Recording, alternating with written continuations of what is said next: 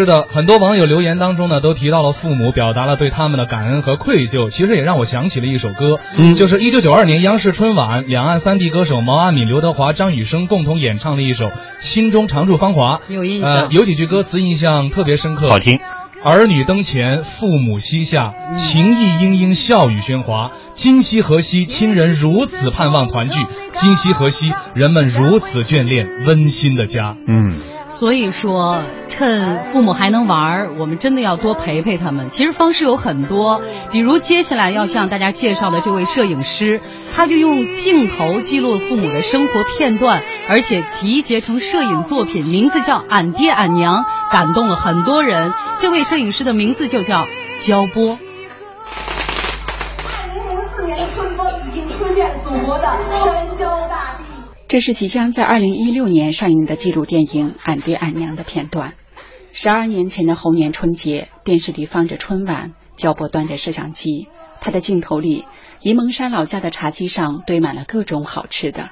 九十二岁的娘还在，只是爹已经走了一年多了。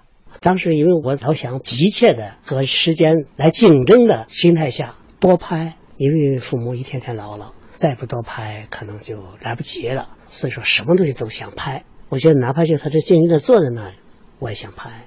焦波为爹娘拍了三十年照片，十六年视频，一万两千多张照片，六百多小时录像。每一张照片，每一帧影像，他原本都只是想紧紧的留住爹和娘。爹娘走后的几年里，焦波却不敢多看一眼满柜子的照片和录像。他在一篇文章中写道：“一闲下来，爹娘的影子就直往我脑海里撞，撞一下，心痛一下。”再撞一下，再痛一下。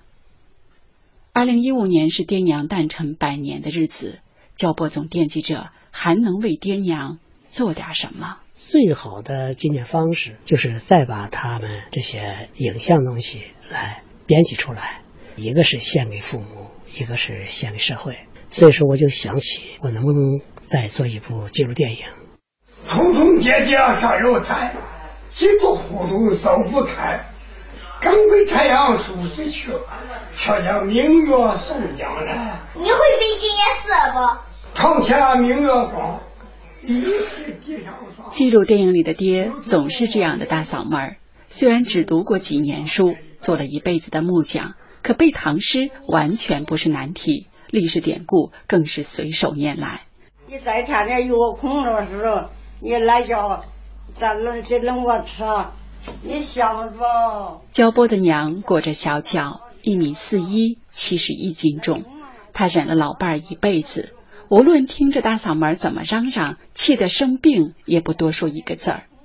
八十多分钟的纪录电影里，就这样琐碎的记录着爹娘为几十块随礼钱吵架，记录着爹心情好的时候给娘挠痒痒，记录着爹走了，娘也走了。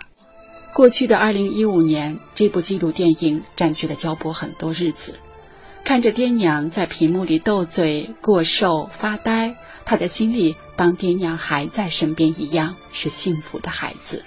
可就是在重新打开那些录像带的时候，自责常常让他煎熬难安。最后我们去九十大寿，他们欢欢乐乐照一张照片，哎呀，那么出彩，那么光彩，那么美丽，把那最美好的形象留在我的照相机里边，留在这个世界上。我回来以后到北京，因为那是十一月份，再有两三个月就过年了，我就买了一大堆胶卷，很多录像带，我想回去给我父亲、给我母亲好好的聊聊，聊聊他的一生的故事。但是一个月后，我父亲突然走了。在娘去世四年后，焦波放下了北京所有的诱惑，回到了山东老家。不忙的日子，他会扛着锄头去除草、挖土豆。一身泥半身土的时候，他说再也没有脚心发凉的漂泊感，只是内疚。早一点回家陪娘，该有多好！我在在我村子里边包了一片山，一千亩的山，在上面种了很多的果树和长寿树。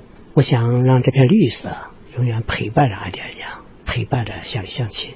我觉得这也算是多少年以后我对母亲的一个交代吧。在爹娘曾经耕耘的土地上继续我的耕耘。开开门开灯拿起火点上灯听完真的很有感触所以我们应该多抽出时间来填补这份陪伴的空白不给家人和自己留下遗憾。